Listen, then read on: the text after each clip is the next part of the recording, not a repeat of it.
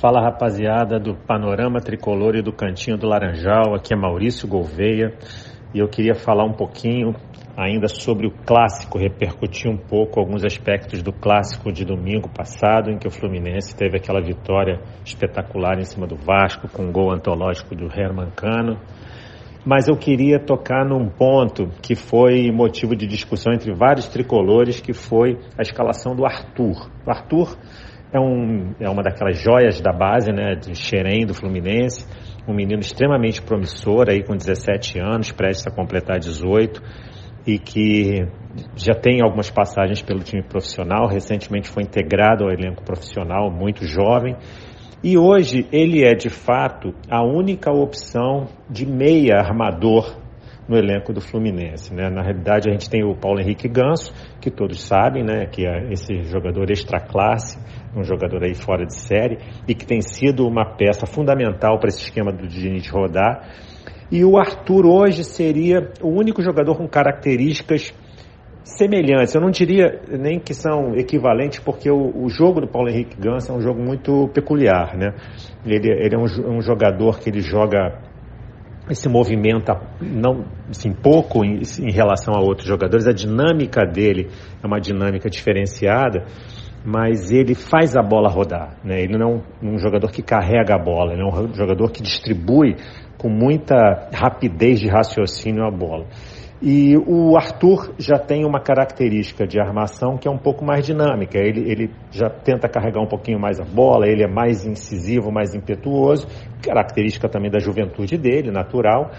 Mas ele é de fato o único jogador que poderia, numa eventualidade, como aconteceu no, no domingo passado, ser o substituto do Ganso. E aí parte da torcida do Fluminense ficou muito. É, muito assim receosa dessa escalação do, do Arthur como titular no jogo de domingo, dizendo que, poxa, ele deveria ter sido mais testado, que botar logo num clássico, etc e tal. A minha opinião particular é de que a, a escalação dele foi acertada. Eu acho que ele já tá, já tem rodado no, na equipe principal do Fluminense a ponto de poder ser testado num jogo desse. Não era um jogo decisivo para nenhuma das, das equipes, ainda que o Fluminense se perdesse não ficaria numa situação muito confortável, mas não era um jogo decisivo, mas colocar num clássico, né, com estádio cheio, eu acho que já, já cria uma certa cancha, um certo estofo para esses jogadores jovens, que eu acho que é necessário para o crescimento de cada um deles.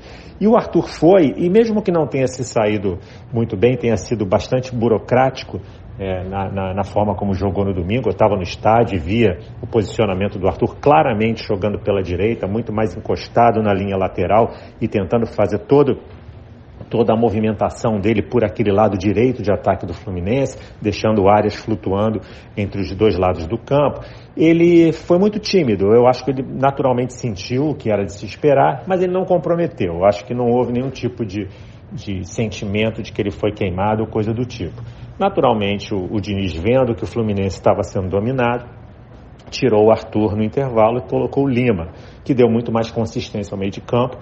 É, ele não é um, um, meia, né? na realidade ele é um, um, praticamente um segundo volante, mas ele deu mais consistência à marcação. Os, os jovens jogadores do Vasco estavam subindo muito por aqueles lados, o Arthur não estava dando essa consistência na marcação e o Lima acabou acertando especificamente para esse tipo de jogo. Mas o que é importante dizer é que o Arthur é um belíssimo jogador. O Arthur é, um, é, um, é uma promessa realmente que a gente tem que apostar e tem que utilizar mais. Eu acho que o, o Diniz, de fato, e aí eu concordo com colegas que, que, que argumentaram nesse sentido, que ele foi pouco testado é, ainda no Fluminense, jogando apenas 15, 20 minutos das etapas finais mas é, ele entrou, entrou com personalidade, não fugiu do jogo, ele não rendeu o que, o que poderia ser esperado para ele, mas ele não, não se omitiu do jogo, participou, tentou algumas jogadas e eu acho que ele tem tudo para crescer. O que é importante, é, na minha opinião, em relação ao Fluminense. O Fluminense precisa encontrar o jogo, e aí o Fernando Diniz é figura central nisso. O Fluminense precisa encontrar um jogo alternativo à ausência do Paulo Henrique Ganso. Hoje o Fluminense depende muito do jogo do Paulo Henrique Ganso, que é um jogo muito interessante, né? Você tem aquela, aquela dupla de volante, né? O Martinelli e o André. O Paulo Henrique Ganso como terceiro homem do meio de campo é, fazendo exatamente essa ligação e ele joga muito, muito, assim, a dinâmica dele é muito particular, então ele distribui, a bola passa por ele e rapidamente distribui essa bola ou para o lado direito, ou para o lado esquerdo, ou para o meio, enfim, ele tem uma, uma, uma capacidade de raciocínio impressionante. E, e, o Arias flutuando na frente dele, né? Cada hora o Arias está num lado do campo, que é um jogador extremamente versátil, deixando a dupla de ataque lá na frente, Keno e o Cano.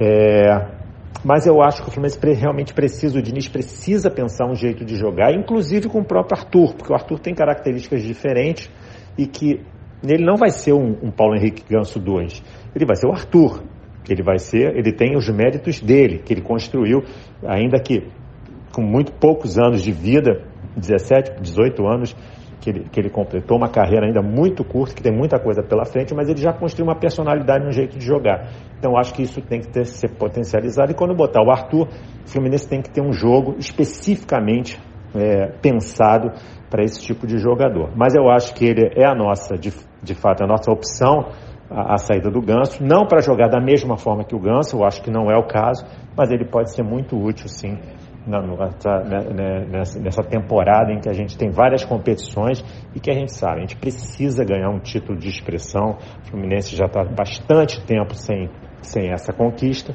e é tudo que a torcida tricolor espera. Realmente que os, que os deuses do futebol conspirem, que iluminem o Diniz, que iluminem esse, esse elenco, como iluminou o Cano nesse tapa genial que ele deu no segundo gol. E a gente pode ter uma temporada aí realmente promissora para todos nós. Grande abraço a todos vocês.